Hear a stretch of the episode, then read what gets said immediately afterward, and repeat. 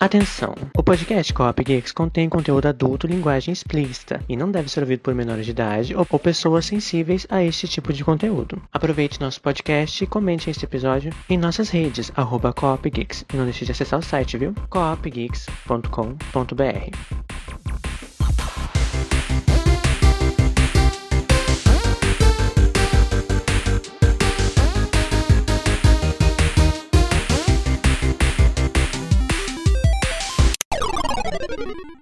Olá a todos e bem-vindos ao podcast Cop Geeks. Eu sou Felipe Cavalcante e hoje estamos muito aquáticos porque vamos falar do novo filme animado da Pixar.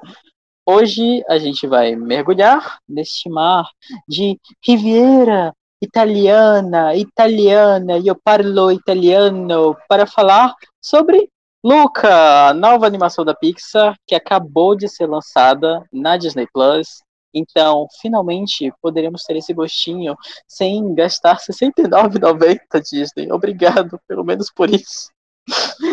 e eu estou aqui com alguns convidados para falar sobre essa animação. Eu estou aqui, primeiramente, com meu colega de elenco neste episódio de podcast, Gabriel Martins. Olá, eu vim só pelas boialice e pelos personagens que querem conhecer o mundo dos humanos. Olha, muito, muito boielinha, ele mesmo. E eu estou aqui uhum. também com ela, Maísa Nascimento. Estou aqui chorando em duas espécies e em italiano, com a mãozinha encoxada. e olha. É.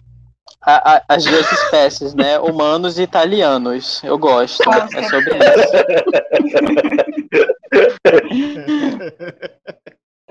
Italimigos, Bom, eu amo você. É sobre isso.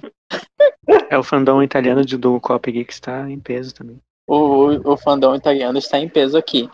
Além disso, eu estou aqui com o Lucas Lohan. Mais um viadinho carente de filmes boiolinhas para falar de filmes boiolinhas. Vamos lá, gente. É sobre isso. E é isso. além, né, do nosso elenco fixo, dos episódios de Cop Geeks. Estamos aqui com dois convidados muito maravilhosos, muito incríveis, e que eu juro que eu não fiquei implorando várias e várias vezes para participarem desse episódio. Vocês disserem isso é, é mentira. Estou aqui com o João Gentil. Olá, boa noite. Olha, isso é intriga da oposição. Eu aceitei no primeiro convite, tá? Agora, eu me identifiquei muito com, com, com, os personagens, porque eu também não tenho coordenação motora, mas eu também queria uma Vespa.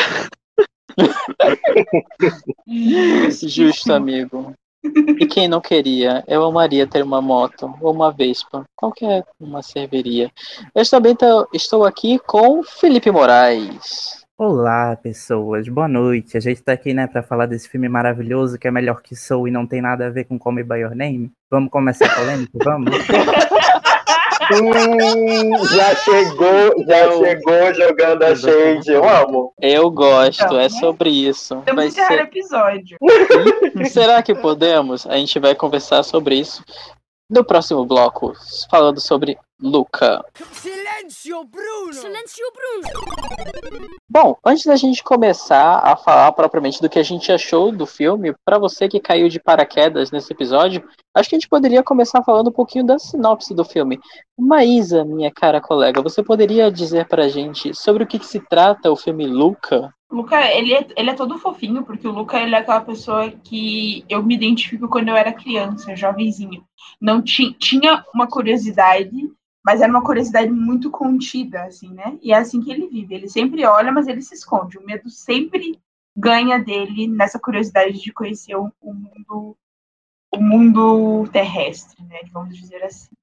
E aí, quando ele conhece um, um amigo, né, né? O Alberto, e aí ele cria coragem e acaba saindo para o mundo terrestre e tal. E, nossa, um mundo muito grande de aventuras ali, no verão da Riviera Italiana. Mas, né, aquela, aquela diversão, mas também aquele medo de se molhar, né? Porque eles são monstros marinhos. E não dá para ficar se mostrando, porque a, além de tudo, a, o vilarejo em que eles estão são extremamente homofóbico contra. Exatamente. Anti-monstros. É bem anti-monstros, né? Vamos dizer, vamos deixar desse tamanho por hora. Sim, sim, sim, sim, sim. Basicamente, Luca, né? História desse jovem monstrinho marinho, deste sereio que vive ali perto da, da beira-mar, da Riviera Italiana, e que, né, ele vai conhecer o mundo de cima, o mundo da superfície, porque esses monstros marinhos, eles têm uma particularidade, particularidade que quando eles não estão molhados, eles conseguem assumir a forma humana. E assim, eu achei particularmente o plot muito interessante. É basicamente aquele H2O, menina sereia, só que na. na... H2O enquanto tá burning. então, assim, né? Pixar trazendo várias referências. Nossa, muitas. Eu só queria dizer que eu queria me secar tão rápido quanto essas crianças. Uhum. Só Sim. isso que eu queria pra minha vida, assim. Isso é verdade. Quem dera.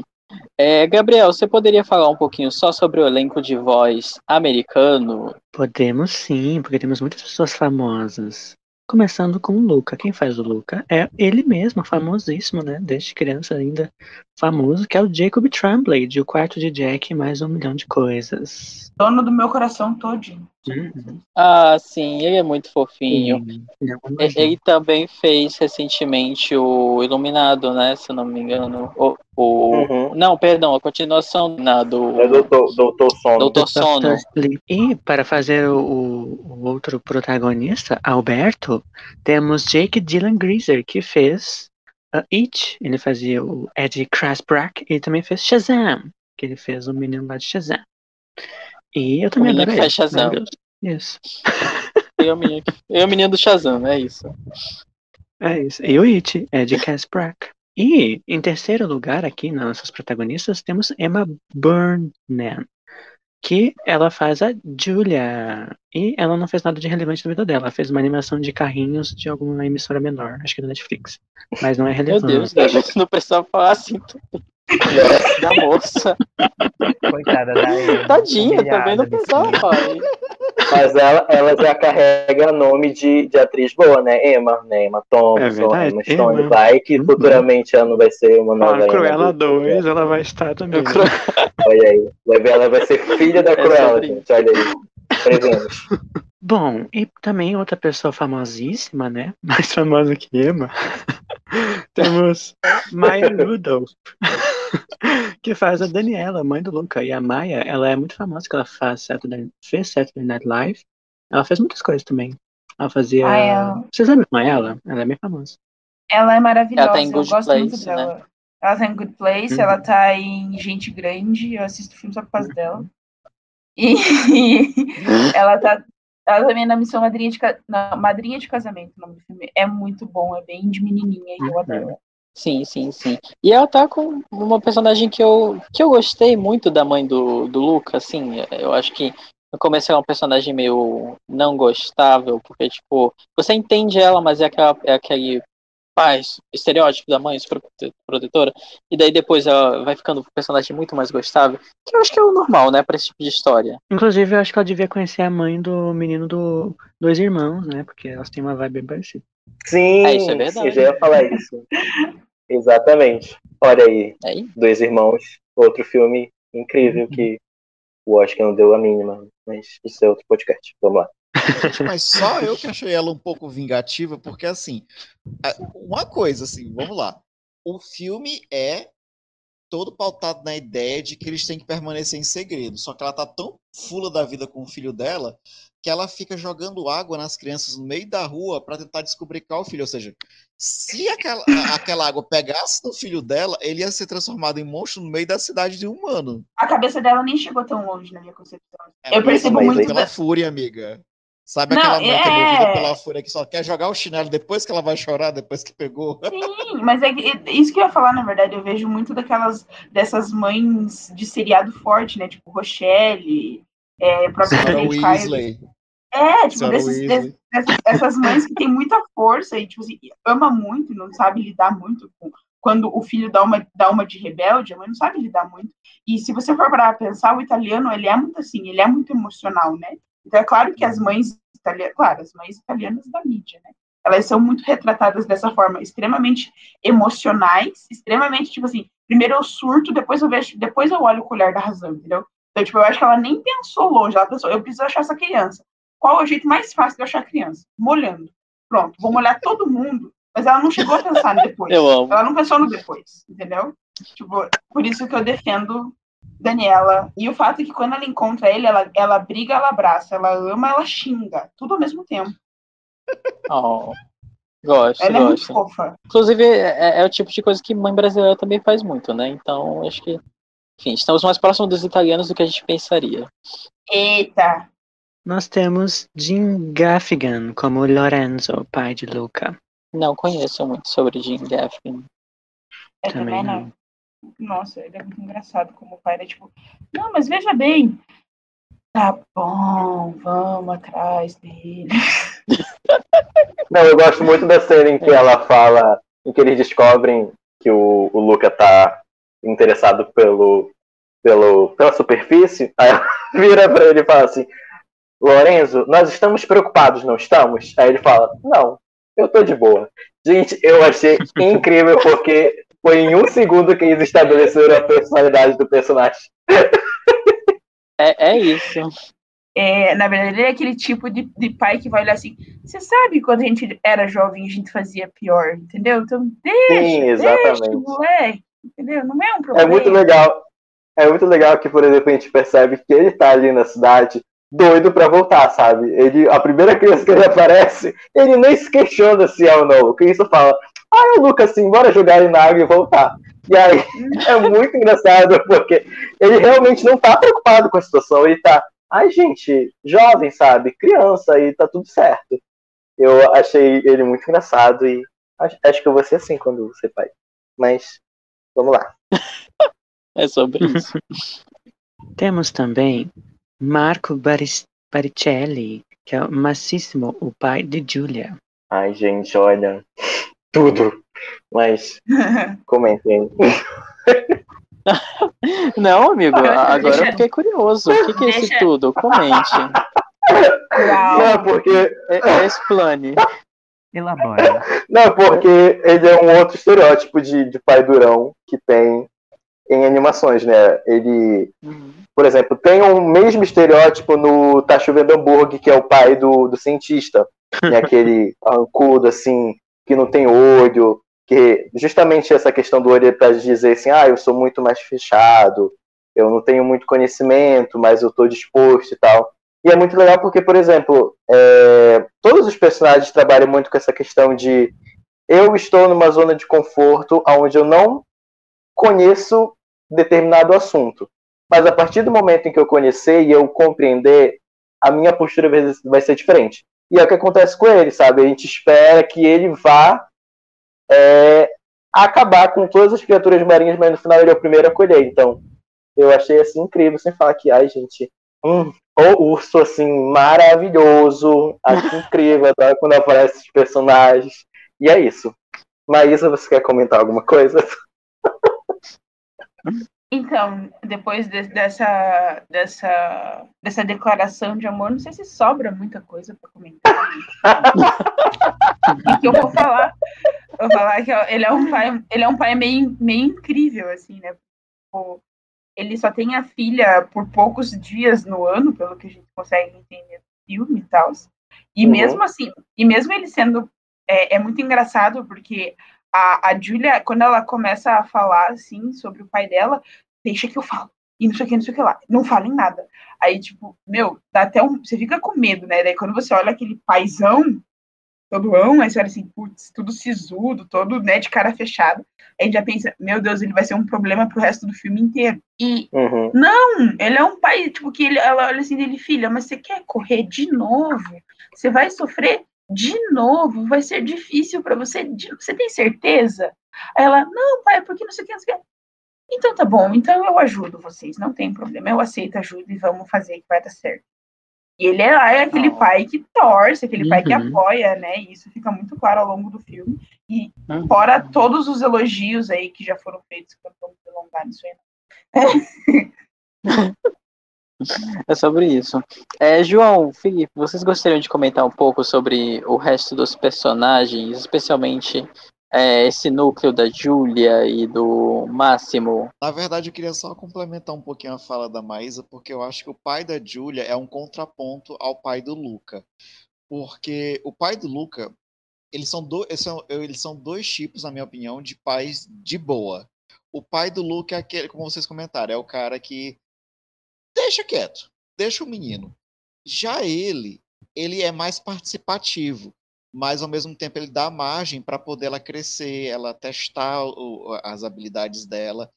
E o que a gente vê no final do filme é que é a intervenção do amor dos pais que muda é, que muda o resultado o que a gente está esperando, né?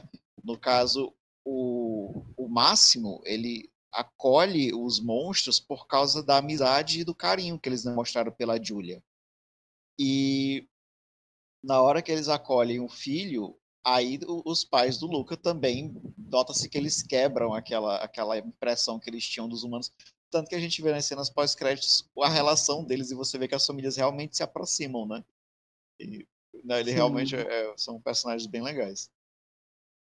E a Julia de longe é minha personagem favorita do filme, mas eu não quero queimar a pauta. Oh. Ah, eu, eu só queria deixar aqui destacado que eu estou chocado com a, feti com fetiche no, no paizão animado. não, não, não, não criticarei. Não criticarei. Afinal, é quem sou para criticar. Pode fetichizar à vontade o máximo, porque ele é incrível, né? Cada um tem seu fetiche. É sobre isso. Paizão. Gente, tá essa foi a minha participação aqui no podcast. Eu vou saindo. eu, vim, eu vim aqui para trazer Deres e é isso. Mas obviamente eu quero aproveitar esse momento aqui para fazer o adentro do melhor personagem do filme. Afinal, o filme é sobre ele e a gente só tá enganado aqui falando sobre todo mundo, mas a gente não pode deixar de falar do Maquiavelli, afinal, né? Melhor gato. Ah, o gato. Melhor personagem. Ah, né? Não tem como falar. Inclusive, estamos com o dublador dele aqui. Não tem como falar de Máximo sem falar de Maquiavelli. Afinal, né? Melhor gato. Eu acho até, inclusive, que o defeito do filme é não ter mais cena do gato. Gente, vivi por esse momento. João Gentil falando os gatos, que tem gato de menos. Os gatos foram vingados nesse momento. A melhor cena para mim é a cena que eles estão botando o gato para pilotar a moto. tá com a... o gato tá com a cara muito. tá muito puta vida aquela hora. É não, sobre não isso. Como, não como macarrão com as mãos perto do Maquiavelli, ele não aprova. Você vai ganhar ronronado de desaprovação. É sobre isso. Eu vou utilizar esse GIF para todo o resto da minha vida. Bom, só para a gente terminar aqui, completando essa dupla de atores que são dubladores, né, italianos. A gente tem o, como o Gabriel já falou, Marco Baricelli, que é um ator italiano também, que foi escalado para o filme. A gente tem o Saverio Raimundo, que interpreta o Ercole, que é o. Eu tô fa... Eu não, não vai aparecer, é claro, porque é um podcast, mas estou fazendo a mãozinha toda vez que estou falando os nomes, gente, de italiano, porque é, eu não consigo resistir. É isso. É inerente, é inerente. Começou Máximo, Hércules, e as coxinhas vêm surgindo. Mas Exatamente. É porque, mostra, é porque mostra como o Felipe é fluente, né? Sem a mãozinha, nada de italiano. Não. Exato. Aí, obrigado, amigo. Eu vou aceitar esse biscoito. Então interpreta o Hércules, né, que é o valentão local da, da, do, da vilarejo de Porto Rosso. E por final a gente tem uma pontinha, né, do Sacha Baron Cohen, que para quem não sabe é o Borat, né, interpretando aquele tio Hugo lá. Chocado! Sim, o Sacha Baron Cohen é o Borat e e assim. E parece de vez em quando, você não tá esperando, de repente do nada e surge. Que é o tio Hugo, né? Que é aquele tio. Sim, aquele tio que também tem uma cena pós-créditos. E aquele tio, né, que lá que você vê todos os órgãos por dentro é um negócio meio nojento. Sasha sempre fazendo o personagem estranho e com uma comédia mais estranha ainda. Mas ótimo. Uhum. Não criticarei, pois amo. Exatamente. Bom, só para a gente terminar aqui de falar sobre a ficha técnica do filme. O filme é dirigido pelo Enrico Casarosa, que para quem não sabe é o diretor de outro de outro filme da Pixar, né? Esse curta-metragem La Luna, que se eu não me engano ele ele saiu junto do da, da, da, do Monstros University. Acho que, se eu não me engano, foi esse. Acredito que sim, porque o curta é de 2011. Eu acho que saiu junto mesmo. Ah, então deve ser isso mesmo. Que é aqui curta bem fofinho, que também tem três personagens italianos. E um deles parece muito Luca, e um deles parece muito o pai do Luca. então, assim. Inclusive, é... quando eu tava assistindo, eu pensei, nossa, tem um design parecido com o da Luna, né? Eu fiquei, nossa. É por isso mesmo. Sim, sim. A gente, inclusive, já vai falar um momento sobre isso só para fechar a ficha técnica, o roteiro é do Jess Andrews, que é daquela adaptação do livro Todo Dia, que, para quem não sabe, é aquele livro onde o, a, a, pessoa acorda todos os dias no, no corpo de alguém diferente, ela se apaixona pelo mesmo, pela mocinha lá. Enfim, não é, não é uma adaptação muito boa, mas é um roteiro Ai. ok. Você lembrou desse filme, né? Lembrei, mas eu não lembro se eu, eu acho que eu não assisti ele inteiro. Nossa, deve é, ser bom, hein? É que, tava, é que tava passando na TV, né, que eu vi o trailer, achei interessante. Ele tava passando na TV, só que já tava na metade. Aí eu vi, não entendi nada, parei de assistir. É, não é um, não é um filme muito bom, mas o livro, pelo que, pelo que dizem, é um livro muito bom. Mas não tem uma boa adaptação. E a gente tem o Mike Jones, que é de Soul, né? Que também é da Pixar, aquele filme que me fez debrulhar em lágrimas e lágrimas e lágrimas e, enfim, e eu achei essa combinação de roteiros muito interessante.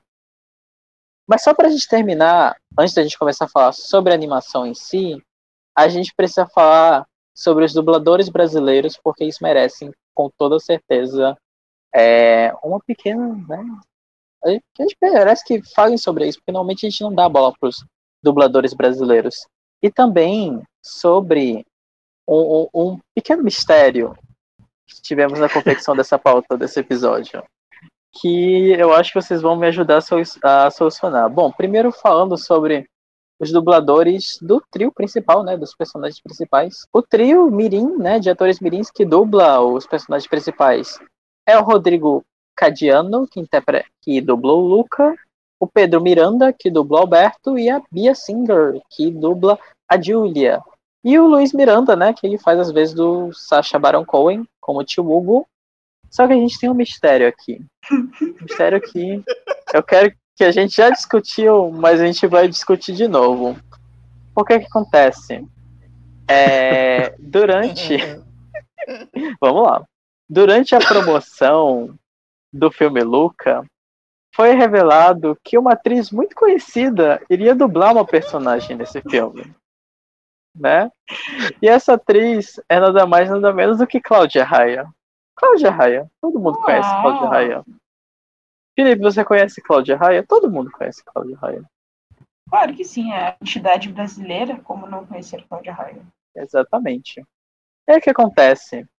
O que foi divulgado, e o que foi divulgado em diversos sites, é que Cláudia Raia iria dublar uma personagem de nome Senhora Mastroianni. Só que aí tem um problema. tem um problema. Para quem assistiu esse filme, a gente sabe que não existe nenhuma personagem que recebe esse nome e é nomeada de Senhora Mastroianni. E aí nós fomos pesquisar, tipo, personagens do elenco e não existe nenhuma Senhora Mastroianni. E aí, eu queria conversar com vocês. O que que rolou? O que, qual, o que foi esse surto? É literalmente isso, né, Felipe? Surto. É. Ou então, o que, que deve ter acontecido? Eu acho mais engraçado que a propaganda na internet, o frenesi da internet, é que foi a Cláudia e sua filha, né? A Cláudia Raia é, dublou a senhora Mastroianni, que em meios não tão legais ela aparece né, está acreditada, mesmo a gente não sabendo quem foi, que fez, que deixou de fazer, ela está acreditada. Mas a filha dela também fez uma parte no filme.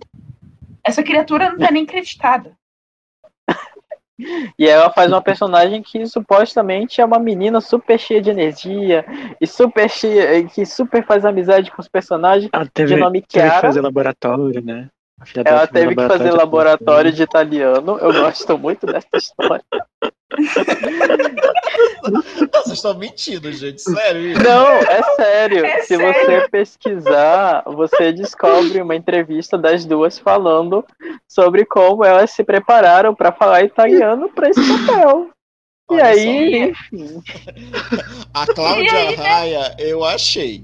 Eu encontrei aqui um, um site que vai com o rosto dos personagens e foi só assim que eu descobri quem ela faz. Eu acho que ela Ai, faz a, a moça que, que coleta a- as inscrições da corrida. É realmente isso, amigo. Pode é ser. Lembrei, eu lembrei. Ela aparece, ela aparece. Ela é a fiscal da prova, gente. Ela é a fiscal da prova. Olha. Agora, a filha da Cláudia! Raia. Na, Essa eu não sei quem é também. Não, a filha do Cláudia Raia não tem aqui, não. Mas É o meu é- headcanon, é, no meu headcanon, a filha da Cláudia Raia, ela é uma dessas crianças que os pais do Luca ficam jogando água ao longo do filme.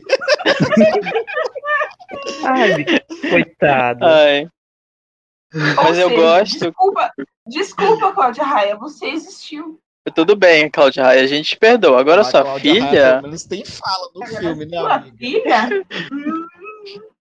E eu gosto que tipo ela deu nome pra personagem e deu todo um backstory pro personagem, tipo a menina Ela, Ela fez tem- o ela tem- ela tem três falas no filme inteiro e ela conseguiu criar um backstory pra, pra personagem. Ela tem falas do É. filme?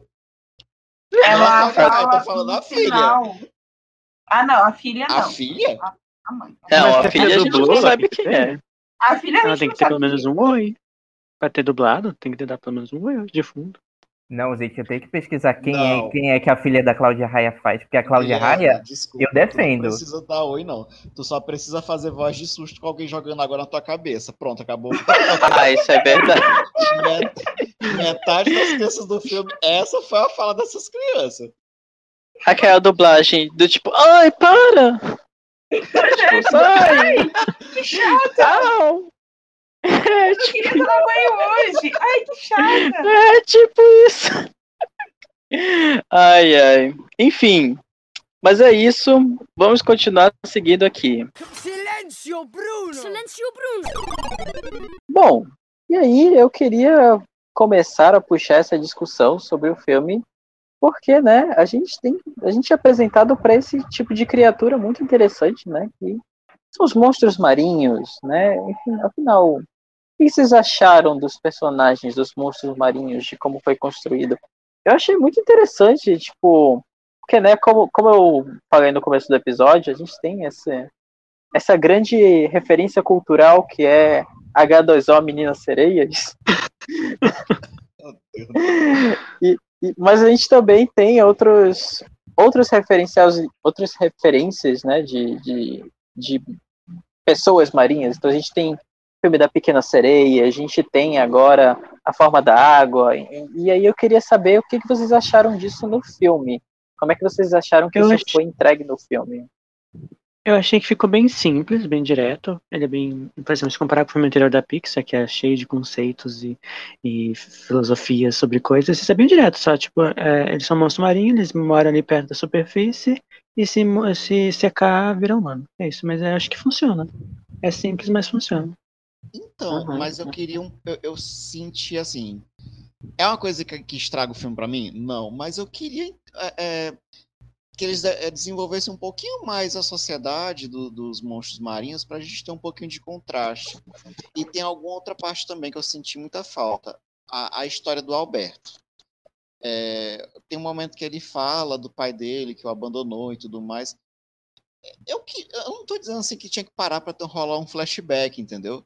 Mas eu acho que seria mais eh, seria interessante a gente aprofundar a, a solidão que ah, eu vejo claramente que toda aquela falastrice dele, aquela questão, é uma pessoa que foi abandonada muito cedo e que tem aquela intenção de sempre se provar e sempre querer, que ele quer fidelizar aquela amizade com o Luca a qualquer custo, tanto que quando ele começa a ver que o Luca tá dividindo um pouquinho a atenção com a Julia, ele já fica totalmente na defensiva. Então, eu acho que o personagem ia ganhar um pouco mais com backstory, mas assim, de modo geral, tá bom, entendeu? Do jeito como tá, tá legal. Não precisa ser, até porque o filme é simples e a proposta dele é, é, é ser assim, ma- mais diretão mesmo. que, que você achou, Felipe? Conte para a gente. Ah, eu queria dizer que João é uma pessoa muito sensata e eu concordo muito com ele. Primeiro, que eu queria ver um pouquinho mais da história do Alberto, eu acho que eu senti um pouco de falta. Mas eu relevo porque Luca é um filme bem pequeno, né? Luca acho que deve ter uma hora e meia, se a gente tirar os créditos. E se você for prestar atenção nos momentos de virada do filme, ele é muito bem divididinho. Ele tem ali uns 25, 27 minutos com o primeiro ato, a gente vai para o segundo, que é depois que ele vai para a Terra, que termina ali naquela reviravolta dele entregando o próprio Alberto e né, traindo o amigo entre muitas aspas, quando o Alberto estava tentando tirar o Luca do armário à, à força, sabe? Começando aqui a nossa analogia a, ao mundo dos viadinhos, afinal, o Luca é um grande filme LGBT, queira você ou não. É, é sobre isso. É? Desculpa, é, é, é Me é, se você ou não. Ah, meu Deus do céu, você perdeu a cena ah. que deixou isso muito claro. Tá, tudo bem. Ah, ok. Acho que a gente pode entrar um pouco nessa discussão. É, é um filme de Luke é um filme de viadinho, mas continuando. É, eu acho ele um filme muito bem dividido. E em termos de estrutura, eu acho ele muito redondinho. E eu acho que o ponto forte dele é justamente o fato dele ser simples.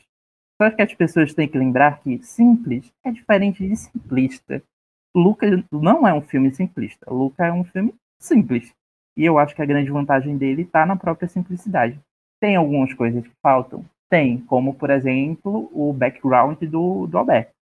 Mas eu não acho que é uma coisa que, ai, torna o filme muito pior. Mas se eu fosse me aprofundar em alguma coisa, eu me aprofundaria na, na subtrama do Alberto e em conhecer um pouquinho mais da sociedade do, das criaturas marinhas, né? Que fica bem, bem, bem assim, ampassando naquele primeiro começo do filme. A gente vê o, o, o Luca de pastor, né? Que eu achei ótimo é, peixinhos que berram como bezerros. Achei um, assim, um toque de genialidade. E eu também achei um pouco estranho essa questão do, do pastorear peixes, do tipo, o que, que exatamente que esses peixes provêm para esse pessoal? É tipo, é comida? É, é o que Ai, exatamente? Que... Também me perguntei muito isso, é. gente. Será que eles estão eu... criando ele pro abate como o Dumbledore? eu acho. Fica a pergunta. E você, mais o que, que você achou? Quero ouvir sua voz. A minha voz. Ai, gente, pra mim ele é um filme totalmente LGBT, né, gente? É gayzinho demais. Porém, entretanto, porém, todavia, entretanto, ele é muito, muito, muito importante. Assim, acho que é, é que assim, eu gosto de filmes que têm finais felizes. Então, para mim, esse filme ele não tem defeito. Nenhum. E, assim, da mesma forma que os meninos falaram que sentiram falta do, do filme do Alberto, né, do, do backstory do Alberto e tudo mais, eu acho que seria muito importante, tipo, ter um pouquinho mais, assim, mas ao mesmo tempo eu gostei que não focaram muito nisso, justamente para ser um filme, tipo, totalmente bright, totalmente lindinho, sabe? Gosto disso. Mas, mas assim, é porque a minha estranheza vem que até a Julia tem um certo tem é, é um backstory definido, o caso dos pais separados, a importância do conhecimento para ela. Então, eu uhum. acho que dava para ter costurado, até porque me parece que a sociedade dos monstros marinhos é uma sociedade pequena. Então, meio difícil os pais do Luca não pelo menos terem uma ideia de quem é o pai do Alberto. Pois é, ah. mas aí, aí a gente vai entrar daí naquele, naquele nicho de quanto dinheiro a gente tem, quanto tempo a gente pode usar e quanto que vai valer a pena a gente não conseguir amarrar essa história no final. Por quê? Porque a história da Julia é importante para o final, porque Luca vai com ela para a escola, porque ele quer aprender. Sim. Entende? Agora, Alberto, como, como, que, como que amarrar esse final? Claro que, né, João Gentil e Gabriel Martins são os melhores roteiristas que a Disney está perdendo. só queria, só queria soltar isso aí na, deixar isso aqui bem claro, né? Eles estão realmente perdendo o talento oh. de vocês. Porque eles já podiam ter. Ó, você já podia estar rico faz muito tempo, tá?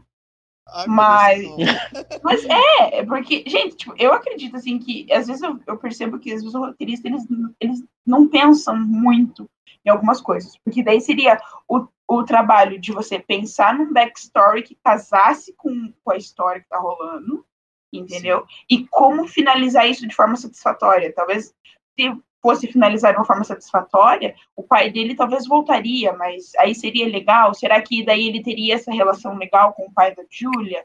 É, tipo, né, com o Máximo? Será que isso aconteceria? Como que vai ficar?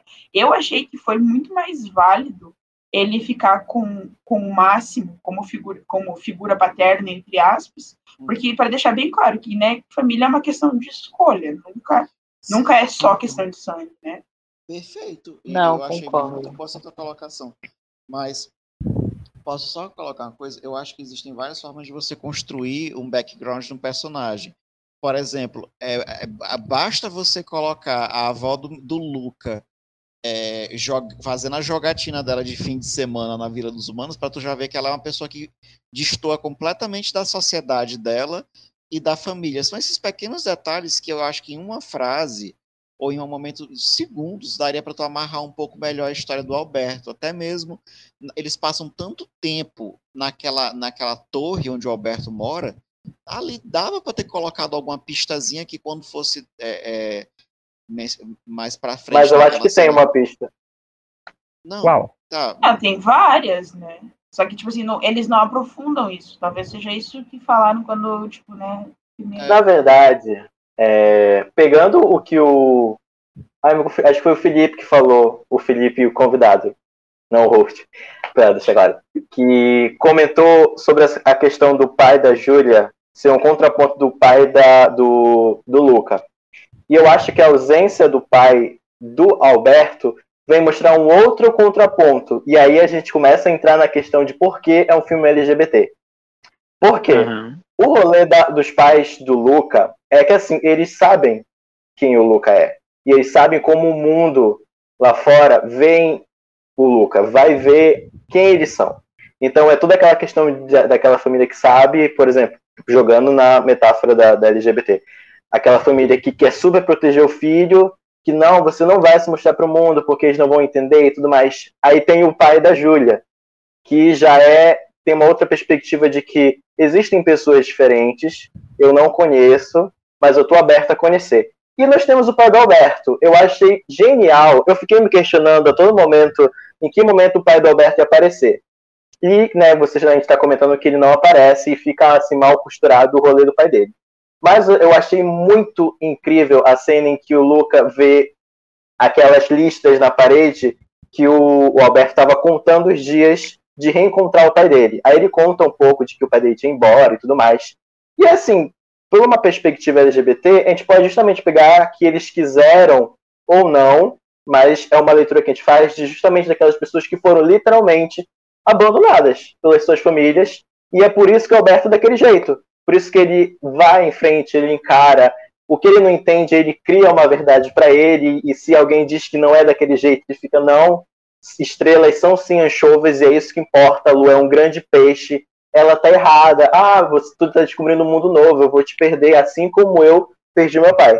Eu achei muito legal a sacada do dele ficar a história inteira muito ele por ele, porque mostra justamente esse outro lado da, da metáfora que está sendo contada ali.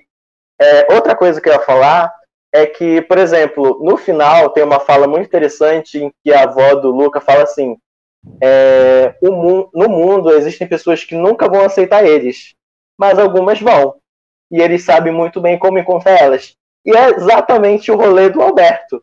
Tipo, o Alberto, ele passou a vida inteira dele até aquele momento sozinho, Finalmente encontrou o Luca, que também quer descobrir o um mundo que nem ele. Tiveram a sorte de encontrar a Júlia e tiveram a felicidade da sociedade inteira lá aceitarem eles e estarem dispostos, entendeu? Então acho muito legal é, essa perspectiva do Alberto ficar a história inteira assim, gente, eu quero ver meu pai, eu quero ver o meu pai. Mas será que vai acontecer um dia? Ou não, entendeu? Eu acho que aquela cena da, da, da, das listinhas na parede costurou ali o que eles queriam contar com a história do Alberto, entendeu? Eu já tô criando a FIC na minha cabeça já, que o pai do Alberto era humano, não soube lidar quando descobriu que o filho era, né? Boa, sim. Era hum, um, um monstro marinho. E aí vazou fora. E é isso aí, uhum, porque uhum. pais humanos podem ser assim mesmo, né? E sair para comprar cigarro e é isso aí. Não, eu gosto que assim, seria muito fácil, eu acho que talvez pro roteiro fazer, sei lá, o personagem do Máximo ter matado o pai do Alberto, e aí, tipo, ah, oh, não, ele, ele vai ser o personagem mau e que quer caçar os monstros, e tipo, não, você realmente subverter esse trope do, do pescador que é, é, é, é bruto e ele não entende, ele não compreende, tipo, não, ele é só uma pessoa. Às vezes a, a, a parte do preconceito está muito mais entranhada dentro daquela pessoa mais, digamos assim, mais popular, mais, mais al, é, que fala mais alto na sociedade do que necessariamente dentro das próprias pessoas. Eu acho interessante também do filme. É, eu ia comentar ainda sobre esse tópico do, do abandono do, do Alberto, que eu vou pesar um pouco o clima, gente, mas a verdade é que quando a gente tem histórias de abandono, na vida, muitas vezes, as histórias de abandono são exatamente assim. O pai ou a mãe vai embora e, e essa criança ela vai crescer, vai ter uma vida, ela vai morrer e ela nunca mais vai saber do pai ou da mãe ou dos pais. Exatamente. Infelizmente, histórias de abandono são geralmente assim. Existem muitas histórias de abandono. Ama fazer isso. Exatamente. Histórias de abandono, infelizmente, a verdade é que histórias de abandono, na maioria das vezes, não tem fechamento. A gente pode até querer um fechamento, saber exatamente o que, é que aconteceu, mas muitas vezes as histórias de abandono são a pessoa foi embora, nunca mais vai voltar, e é isso. E eu acho muito bonito que chega no final do filme e a gente percebe que o pai da Julia, ao longo do filme todo, né? Mas a gente percebe especialmente no final do filme que, embora o Alberto tenha esse abandono, que é muito importante para a constituição dele enquanto personagem, sabe? E a gente vê que esse papel de pai, entre muitas aspas, foi assumido pelo pai da Júlia, só que isso não apaga o abandono. Isso faz o Alberto ser uma pessoa amada e ser uma pessoa mais feliz. Mas isso nunca vai substituir o pai dele. E isso fica muito claro no filme. Já entrando na questão do filme ter essa temática LGBT, eu foi uma impressão que eu tive na hora que eu assisti. Eu assisti esse filme duas vezes. Primeira vez sozinho, eu já fiquei assim meio abalado. Eu, até quando eu mandei mensagem para vocês dizendo, gente, é, é loucura minha tá associando as coisas ou tá muito claro. Aí depois eu assisti de novo com meus alunos e logo de início eles começaram a ficar assim, gente, o que está acontecendo aqui nesse filme? Não sei o que e tal. E aí foi muito legal essa essa essa impressão que eu tive, porque depois eu vi outras pessoas comentando também no Twitter que é o quê? Uma coisa que está muito forte nesse filme é a questão da afetividade presente em todos os personagens ali principalmente no início, é, começa com essas, começa sendo estabelecido entre a mãe e o, o Luca, quando ela fala, quando ela toca nele, fala assim, olha nos meus olhos, você sabe que eu te amo, não sabe? Ele fala, sim, eu sei. Aí fica nisso. Aí depois tem uma questão de afetividade que ele cria com o Alberto. E as cenas são muito claras, porque, por exemplo, quando eles estão olhando o pôr do sol, o Alberto coloca a mão no ombro do, do Luca. E o Luca não fica só nisso, ele coloca a mão na cintura do, do, do Alberto. E eles ficam olhando. Na hora que eles estão andando de Vespa, o Luca não, não fica segurando em qualquer lugar, ele segura, ele segura na cintura do Alberto.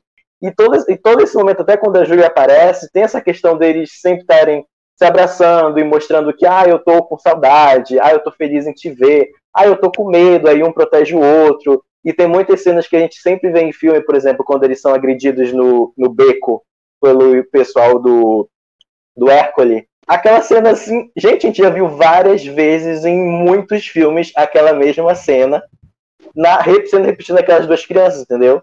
E eles, assim, com medo de eles serem descobertos por eles serem é, sereios. Então, assim, é muito forte nesse filme essa questão da afetividade, sabe? Quando eu falo afetividade, é justamente tocando no ponto de que pessoas LGBT elas têm a afetividade muito reprimida. Então, por exemplo, ah, eu quero abraçar alguém que eu gosto, seja amigo ou romanticamente, mas será que a sociedade vai ver isso desse jeito? Então, tipo, o filme ele joga isso de um jeito muito, muito vivo. E aí, eu, quando eu vi meus alunos comentando essa questão, eu falei, nossa, tá, tá muito gritante isso aí. Aí depois eu fiquei pensando, mas será que isso não é algo que a gente está meio que. É aquela questão da brincadeira, né? Será que a gente não é tão carente de, de produções que tragam isso? Que finalmente apareceu uma assim, a gente, ai, gente, finalmente, um filme assim, aí cai naquela questão de ser simples ou uma questão simplista. E aí eu queria até saber o que, que vocês acham disso. Olha, eu, eu vou primeiro pontuar, desculpa, mas eu vou pontuar primeiro, porque assim, eu sinto que, sabe, por, to, por todo o contexto que a gente tem visto muito ultimamente em cultura pop, então, por exemplo, quando a gente vai falar sobre, sei lá, os mutantes dos X-Men, quando a gente vai falar sobre o monstro da forma da água, quando a gente vai falar sobre, sei lá, a Bela e a Fera, quando a gente vai falar sobre, sei lá, Frozen, que foi um, um filme da. Um, um, dos grandes filmes da, da Disney. Quando a gente vai falar sobre Malévola, a gente tem essa carga uh, de personagem que é monstro, que é vilanizado, que é, que é colocado no lugar de estranho, de diferente, que ele é rejeitado por uma sociedade, então é, é, é, é muito fácil de você, que é uma pessoa LGBT, acabar se relacionando. Então, é, é, eu acho que faz muito, muito sentido que esse filme todo esteja permeado por esse olhar, que as pessoas estejam olhando o filme desse jeito. Claro que também tem as piadinhas, né, do Call Me By Your Name, Itália, ah, verão, kkkk. Mas, tipo, eu acho que toda essa questão do monstro, de ser o outro, de ser diferente, de fazer uma amizade que transcende a barreira, tipo, humano e monstro, tipo, entender que a pessoa, é, é, ela ainda é, abre aspas, humana, que ainda sente, que ainda tem sentimento, e tem toda essa questão da afetividade que você apontou, eu acho que acaba trazendo muito dessa, dessa questão e, e, por isso as pessoas estão lendo esse filme dessa maneira. Eu vou aproveitar esse momento para dizer só que eu acho que Luke é um filme que trabalha com afetividade de um jeito muito bonito muita, muito poucas obras trabalham afetividade assim com tanta leveza. Eu acho que quando eu assisti, eu acho que pela segunda vez, com alguns amigos no cine, inclusive vão lá participar do cine no Estação 21, jogando jabá no meio da, da conversa, né? Mas tudo bem. Não, pode jogar, fique à vontade. É, mas uma das coisas que a gente comentou é de como é, a afetividade era trabalhada de uma maneira que lembrou muito a gente de Steven Universe, por exemplo. Onde a afetividade na obra é uma questão muito importante e é uma afetividade que ela é acolhedora. E em nenhum momento, por exemplo, a gente tem aquele estereótipo, por exemplo, como a gente estava falando, do pescador bruto, que é o pai da Júlia, que tinha tudo para ser o vilão do filme. Mas na verdade ele é uma pessoa com deficiência, que é foda, que não é usado para ser um, uma escada do filme, ele não é usado para se tornar o vilão do filme, porque, ai, meu braço foi comido por um monstro. Não, não foi, é só uma piada. Ele nasceu sem um dos braços. Tá tudo certo sendo assim. E eu acho que um dos momentos que fala muito sobre como a afetividade é tratada no filme é o momento que a Julia descobre sobre o Luca. Porque, como eu tinha falado antes, né, tem aquela cena do, do Alberto tentando tirar o Luca, assim, entre muitas aspas, né, do armário enquanto monstro. E a Júlia, obviamente, ela fica assustada, porque o Alberto faz de uma forma muito brusca e muito repentina. Ela se assusta, obviamente. Só que logo em seguida, ela descobre que o Luca também é um monstro marinho. Ela liga as coisas e a reação dela não é de espanto, não é de medo, não é de nojo. A reação dela é de acolhimento. Ela quer que ele vá embora, não porque ela não quer ele ali.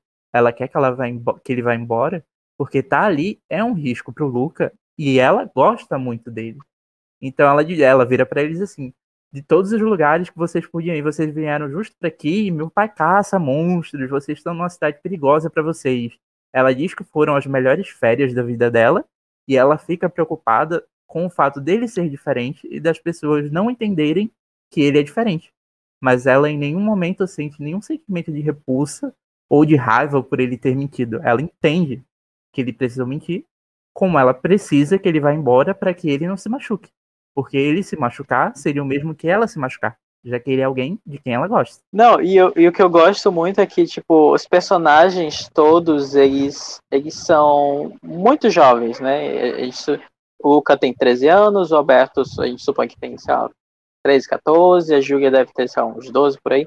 Então, eles são basicamente crianças entrando na adolescência, né? Então, a gente tem de novo essa questão da puberdade que de você estar se descobrindo, se descobrindo um mundo novo, etc. Mas eles ainda são crianças, então eu gosto muito do fato de que é, é, é, é aquele negócio, parece que criança, crianças são muito mais empáticas, elas conseguem entender muito mais da situação do que os adultos, né? Que afinal já estão embrenhados pelos seus preconceitos, sua vi suas vivências, suas, seu entendimento de mundo. Então eu acho isso muito legal também filme. É, eu vou aproveitar para fazer um adendo muito maravilhoso antes da gente passar, que eu assisto uma série que eu acho que pouca gente deve assistir, que se chama Home Before Dark. Ela é divertidinha, quem puder procure. E eu assistindo o último episódio, a personagem principal, que é uma criança, inclusive, ela falou uma frase muito bonitinha pro pai, que foi é, eu tenho muita sorte de ter vocês como pais, porque a maioria dos pais tratam as crianças como se elas não fossem pessoas. Ou seja, a gente não enxerga que as crianças são pessoas, gente, mas as crianças são pessoas uhum. com sentimentos, com sonhos, com frustrações, e eu acho que o filme trabalha isso de uma maneira muito bonita. Alguém tem mais algo a acrescentar antes da gente passar para outro próximo tópico? Eu só, eu só queria comentar aqui, por exemplo, a experiência que eu tive de assistir esse filme com meus alunos que têm entre 12 e 14 anos, ou seja, a faixa etária próxima dos personagens, é, eram justamente esses comentários. É, que, quando eu falei assim, gente, eu, eu teve uma hora que eu virei assim, gente, desculpa, mas eu não consigo não chipar Alberto e Luca. Aí um aluno meu, né, falou assim, mas é óbvio que é pra chipar eles. Aí eu fiquei assim, mas gente, são crianças. Aí eles olham assim, gente, aí ele já falou assim, mas a gente sente também. Tipo, a gente gosta da, das pessoas.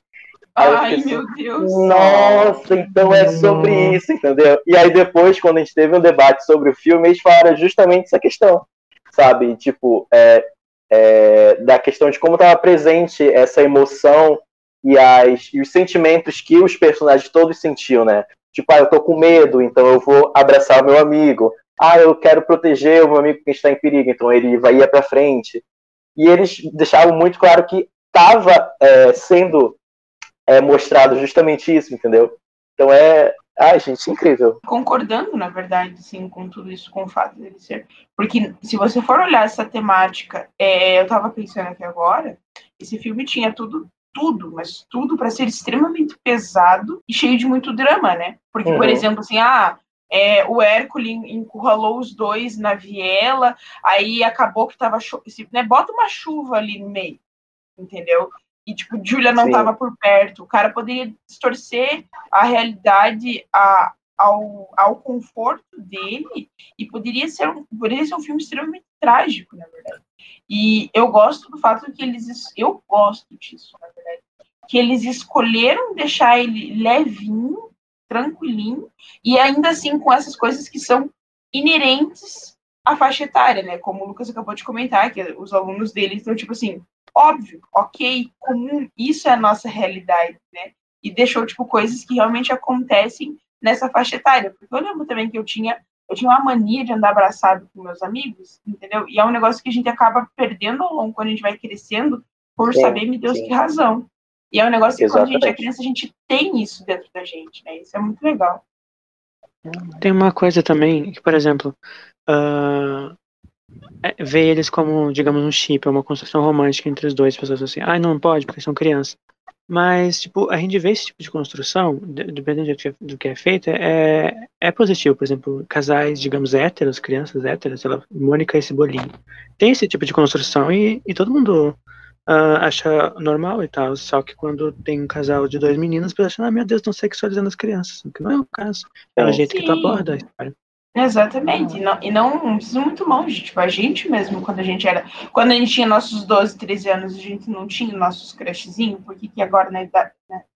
Sem falar que uma coisa é romantizar, outra coisa é sexualizar sentimentos, né? Por exemplo, quando o Alberto Exatamente. fica com ciúmes do, da amizade do Luca com a Júlia, a gente não pode sexualizar, a gente tem que perceber que ele estava vendo um, um medo dele, perder alguém que ele gostava demais.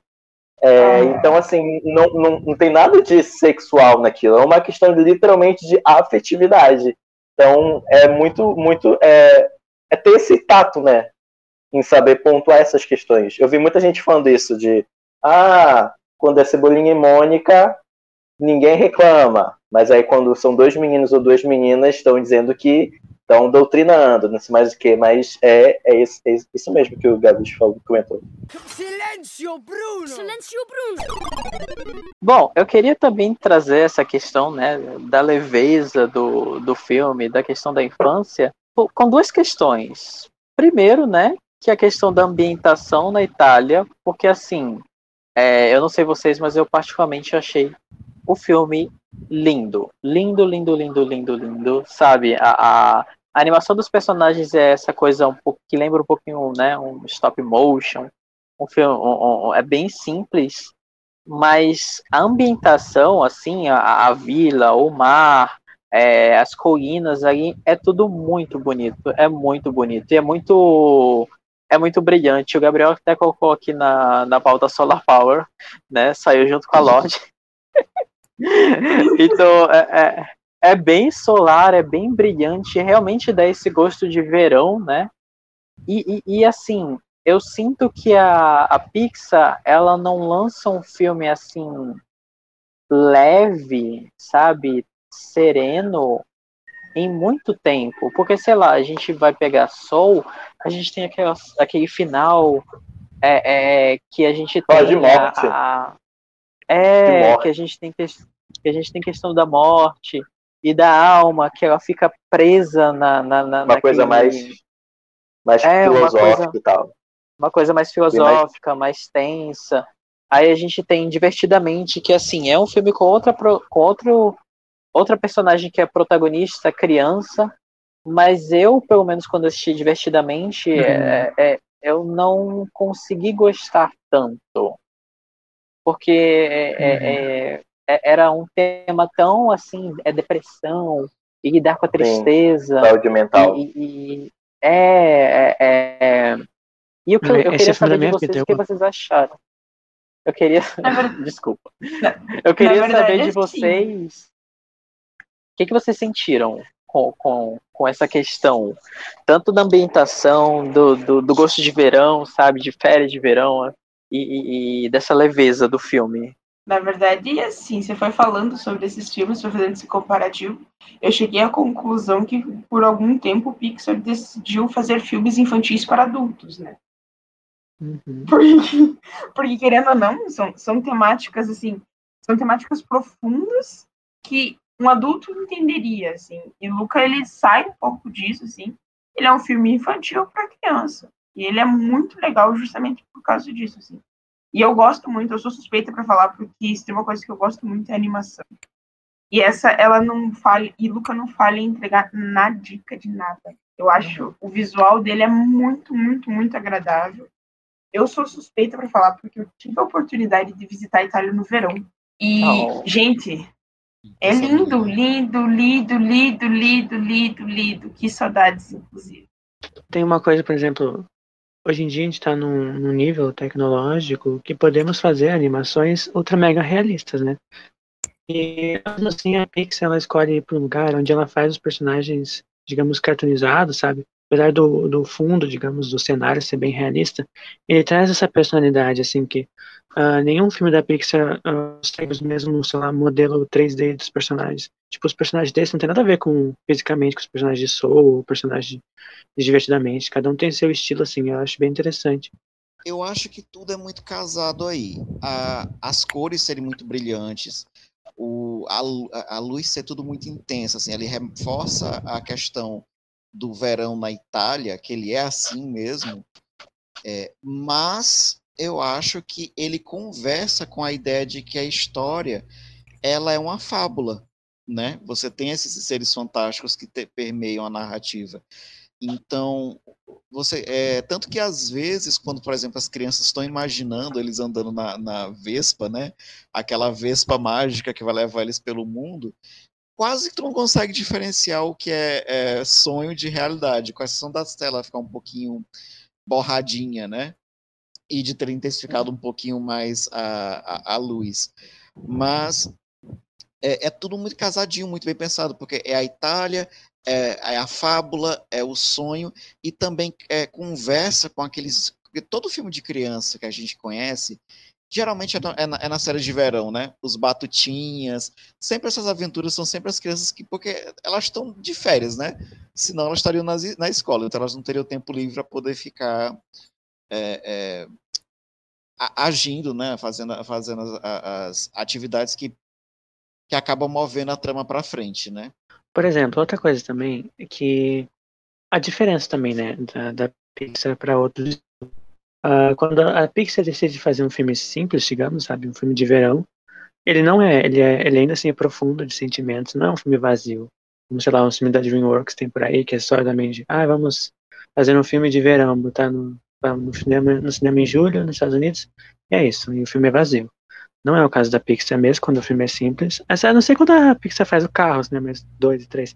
Mas fora isso. Isso gente é base, amigo. É, é isso aí aconteceu. Gente...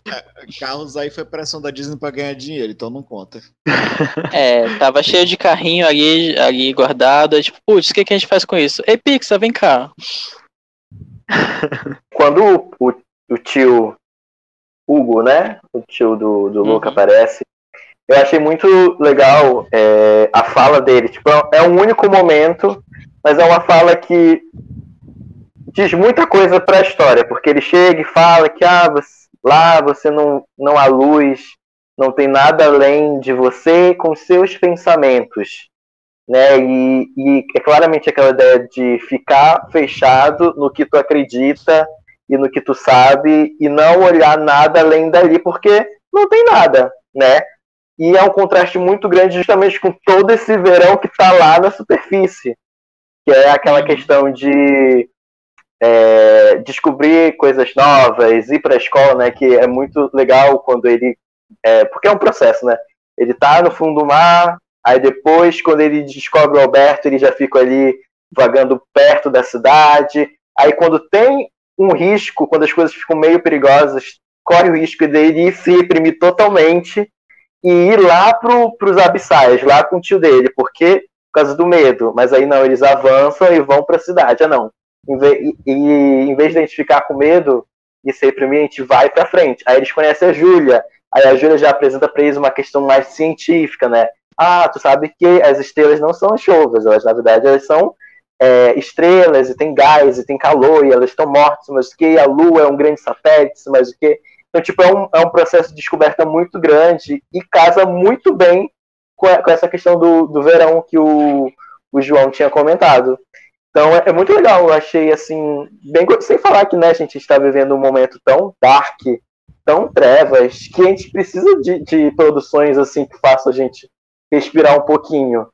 E acho que Luca é, é uma hora e 45 minutos de respiro e ai, nós estamos no verão na Itália, tudo lindo, tem uma praia pra gente, tem sorvete. E é, é isso que a gente macarronada. Precisa, e, e macarronada. E boiolice, por favor. Mas não pêssegos. Pêssegos aqui não se cria. ai, ai. ai, Parei, parei, Aqui não vai estar tá tendo. Desculpa, Timothy Chalamet, não vai estar tá tendo. Silêncio, Bruno! Silêncio, Bruno! É, além disso, só para a gente finalizar aqui, eu queria saber o que vocês pensam sobre o vilão, só para a gente é, dar uma finalizada aqui sobre o que, que os pensamentos. O que vocês acharam do vilão do personagem? Esquecível, ok, o plot da competição, acharam? O que vocês acharam desse filme? Viadinho pão com ovo. É isso que eu queria falar sobre.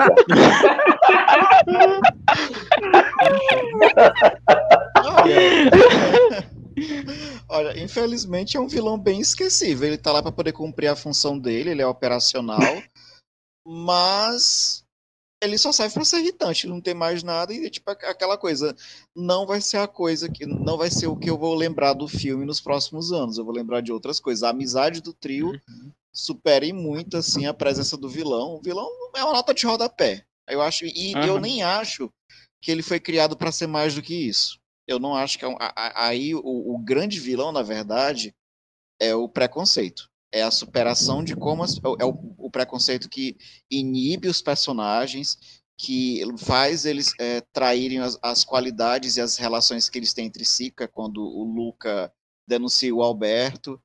E é o vilão a ser superado, é o preconceito, que é encarnado dessa figura irritante, claro, mas é, vocês notam que quando se confronta o vilão no final, a própria vila é, é, confronta ele, é justamente o momento que todo mundo supera a visão do, de humanos contra os monstros. Então, ele tá lá, uhum. ele existe. Uhum. Eu tenho uma palavra para ele. Adolescente.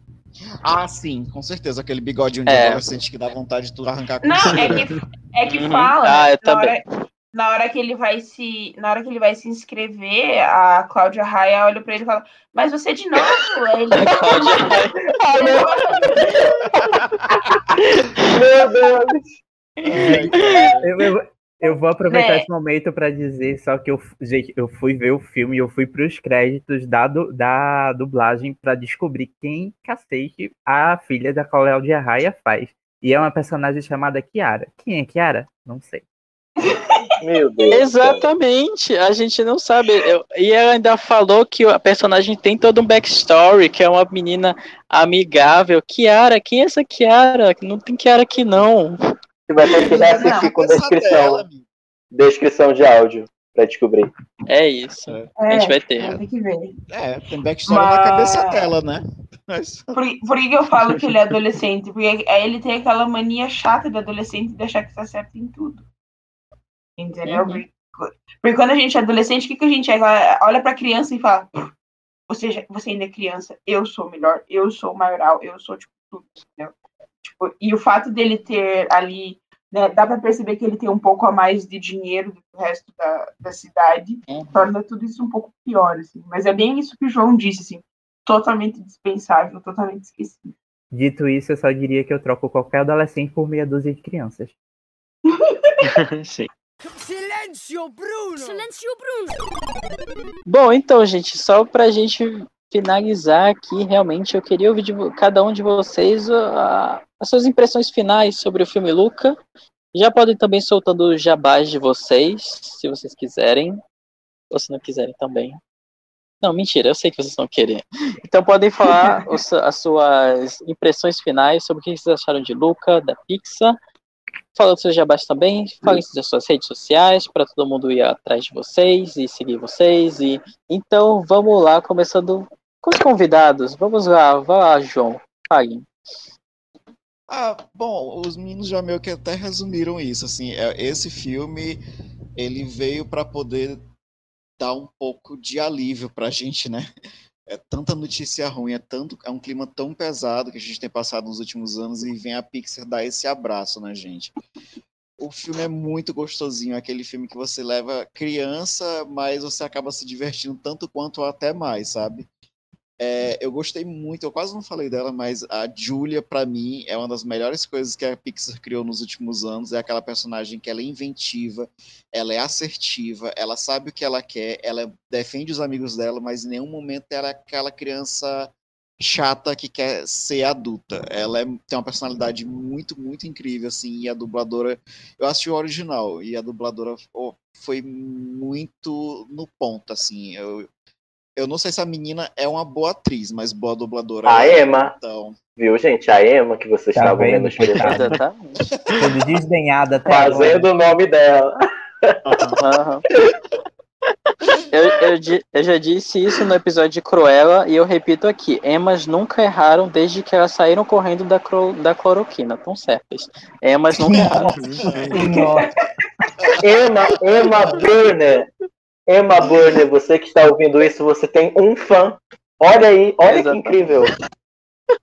Já tocou uma Você tem uma legião de fãs. E brasileiro. E brasileiro que é mais importante. Não é qualquer fã, é um fã brasileiro. É, amigo, é o fã brasileiro que beira o Stalker, né? Que diria o cara de todo mundo deu Cris. Aquele coitado é traumatizado com a gente até hoje. Ai. Vulgo, né? o fã mais fervoroso do mundo. Ou mais é inconveniente, depende do contexto. É. Cara, porque tem um vídeo dele falando dos fãs brasileiros que dá uma pena. Ô, oh, bichinho. É uma medida restritiva contra os brasileiros, mas tudo bem.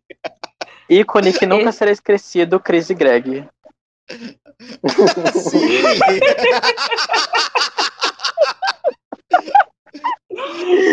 mas já posso fazer o jabá então? Pode fazer, fique à vontade. Tá certo. Bom, é, eu participo de alguns podcasts, inclusive compartilhando banca aqui com a bancada com o Felipe e com o Gabriel. É, o nosso podcast original é o Baladas de Nárnia, onde a gente discute a obra de C.S. Lewis, As Crônicas de Nárnia, os filmes, e aquela coisa que Gabriel fez a gente assistir, né, as adaptações da BBC, mas... É, muito obrigado por isso até hoje estamos a meu terapeuta está muito agradecido a Gabriel, né? Porque está sendo sessões e sessões sobre processar o que eu assisti naquele dia. Mas sigam-nos lá nas nossas redes sociais, no Instagram e no Twitter, arroba Balada de Nárnia. E com o Gabriel também, que é uma pessoa que me adora, então ele me segue em todo, todo projeto que eu inicio, o Gabriel tá atrás. A gente tem um podcast é, Shine Dalton, onde a gente discute é, episódio a episódio da nossa novela britânica favorita, que é Dalton Web, né? É, gente, é, é, maravilhoso. É, drama, é dramalhão, é intriga, é fofoca de empregado, é romance, é drama histórico.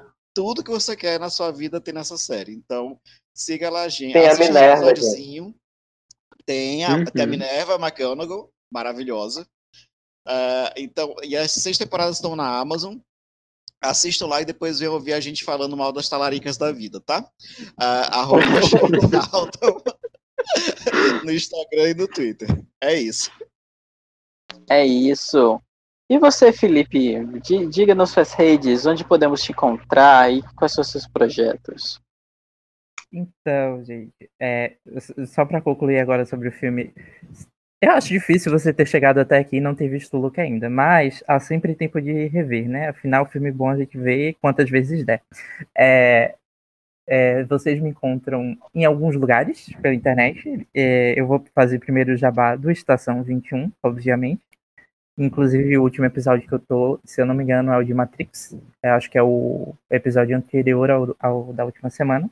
É só você procurar por Estação 21 no seu agregador de podcast, ou ir lá no site do Leitor Cabuloso e na aba de podcasts procurar pelo Estação, ou procurar por Estação 21 Pod no Instagram. E eu não sei quando é que esse episódio vai ao ar também, mas é muito provável que talvez, dependendo da data de publicação do podcast, a minha crítica para o último filme de Velozes e Furiosos esteja no ar, lá pelo Cinefilia, lá no Instagram. É só vocês ah, procurarem por arroba cinefilia, com um 3 no lugar do E, arroba cinefilia, e deve estar tá lá. Bem, okay. era isso. oh. É isso, então vão lá, vão, sigam o Estação 21, sigam, procurem o Felipe também lá no Cinefilia. Vão lá, leiam as críticas dele. Inclusive, talvez eu acabe cooptando ele pro Hopkins. Ah, fica o teaser. Risos. é... E você, Maísa, você tem algum jabá para compartilhar conosco? E o que, que você achou de Luca? Ai, gente, né? Eu sou suspeita para falar, porque, assim, claro que numa escala bem menor, não sendo uma LGBTQIA, eu mesmo, é, esse filme me impactou muito com a questão do, do preconceito e tudo mais, então, para mim, ele é um filme muito perfeito. Assim. Claro, né, escalonamente falando. Mas ele é lindíssimo demais, ele é perfeitinho do início ao fim, não tem defeitos para esse filme. De longe, ganhou meu coração de primeira, assim, de verdade. Oh. E também eu gostaria de deixar aqui um jabá muito lindo. Se você quiser fazer parte do Clube do Livro, né? Venha ser uma de nós. Porque eu gostaria de falar um pouquinho sobre o Leia como uma garota, né? O arroba LCUG underline pode no Instagram e no Twitter. A gente é um clube do livro em que exclusivo para meninas, para mulheres. Então, assim, a gente se reúne, a gente discute algum livro e o resultado dessa discussão vai para o feed do Estação. Então, você pode acompanhar a gente, né, dando seu suporte, compartilhando, até mesmo quem quiser sugerindo obras, mas né, é ele é específico para você, mulher, que quer fazer parte do clube do livro. Olha, e claro, tem, tem eu e eu mesma, arroba Maísa Nascimento. É nóis. Oh. é isso. E você, Lucas, você tem jabás para fazer? Eu sei que você tem um mais recentezinho aí. Tenho, amigo. Qual? Você não tá no Entre Sumários, amigo? No... Ah, tá. ah, é porque eu tava com isso na cabeça. Eu tava isso na cabeça e tu falou. Aí tu falou eu outro, tenho, falei, será eu tô que fazendo outro negócio? tá, sobre Luca, é, eu amei demais o filme, principalmente por é, trazer numa perspectiva tão é, sensível questões da afetividade que permeiam né, a vida humana como um todo. Então, acho que é muito interessante a gente olhar Luca sim como uma produção que, mesmo que ela não tenha tido a pretensão de ter uma temática LGBT, mas ela fala muito por esse viés e é muito lindo. O Alberto é o meu personagem favorito, eu me identifiquei demais com ele. É, sobre os jabás, hum, tem o podcast, é, o Entre Sumários, que eu faço parte, junto com a Ias, com a Anne e com a Rai. É um podcast dedicado à literatura nacional e internacional também, que a ideia é divulgar e tudo mais, mas de vez em quando, de vez quando na maioria das vezes, a gente sempre está falando mal de alguma coisa. É, e a gente, no último episódio, a gente falou sobre os vilões que nós amamos, então tem episódio novo, fresquinho. É, que mais? Ah!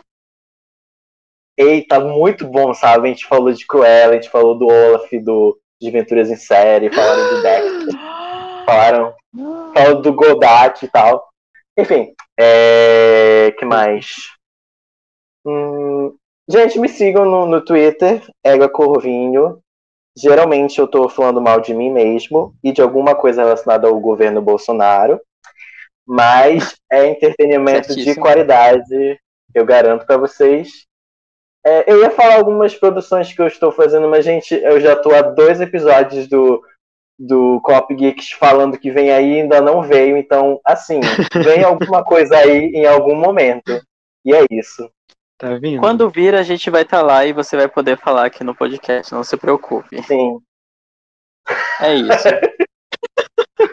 é que nem aquela menina do, do programa da Xuxa. Quando eu for, eu vou. ah, mas eu posso falar que em agosto vai estar tá saindo o meu. Ah, tem duas coisas que eu e o Felipe a gente faz parte, que é o Ego Literária, que vai vir aí. Também em algum momento, é mas é bem, é bem garantido de vir. Em agosto, se tudo der certo, e com certeza vai dar, hum, fingindo que eu tenho esperanças, é, eu vou estar lançando meu jornal digital focado em produções culturais paraenses, mas só em agosto. Oh, Mas então tem que me acompanhar no Twitter. Não. Oh, ah. Ah, boa sorte, amigo. Vai, dar, vai ficar ótimo. E você, Gabriel, eu sei que você também tem um jabá muito urgente. Pois é, tem meu livro que se chama Eu Ainda Te Amo, que está disponível na Amazon, que é um, uma antologia de namoros LGBT e da editora Triqueta. Então, sigam também a editora Triqueta se você for escritor, que é e veja nossos editais que está aberto. Triqueta Underline ED. Vocês precisam ler esse livro do Gabriel. Eu estou lendo e já citei três histórias só na minha terapia, porque é muito bom. Mas é isso, gente. Vamos lá. É tudo. Gabriel, você não tinha o direito de colocar o Rafael naquelas. Ai, mas tudo bem, depois a gente faz o podcast sobre isso. Depois tá. a gente fala sobre isso. Inclusive, Gabriel fez um amigo meu chorar com esse livro, então parabéns, Gabes. Você tá, tá no caminho certo, é sobre isso. Ai, gente, é tudo, muito lindo. Bom, para encerrar aqui esse podcast de, de vez, se você caiu aqui de paraquedas, desculpa, a gente é assim mesmo. Mas se você gostou, continue ouvindo aqui o podcast arroba Geeks. A gente está disponível no Spotify, em todos os agregadores possíveis de podcast. Siga a gente nas redes sociais, no Twitter, no Instagram é arroba Geeks. Na página de Facebook também é Coop Geeks. Acesse o site para você ver mais sobre notícias, sobre séries, GHQs, filmes e tudo mais.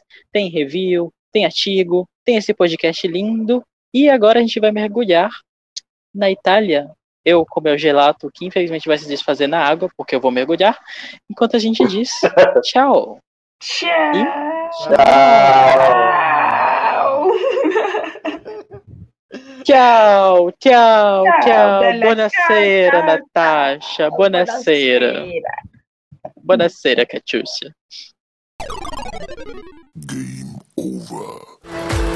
What's wrong with you, stupido? Logo.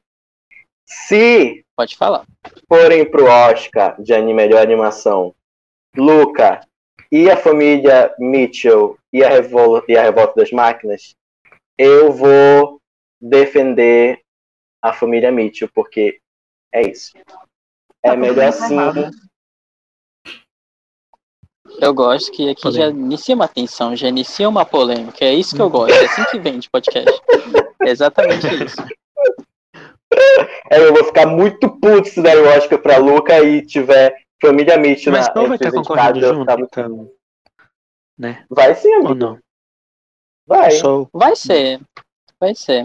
Não, o Soul, Soul vai estar concorrendo junto. Ah, é verdade. Tem isso também.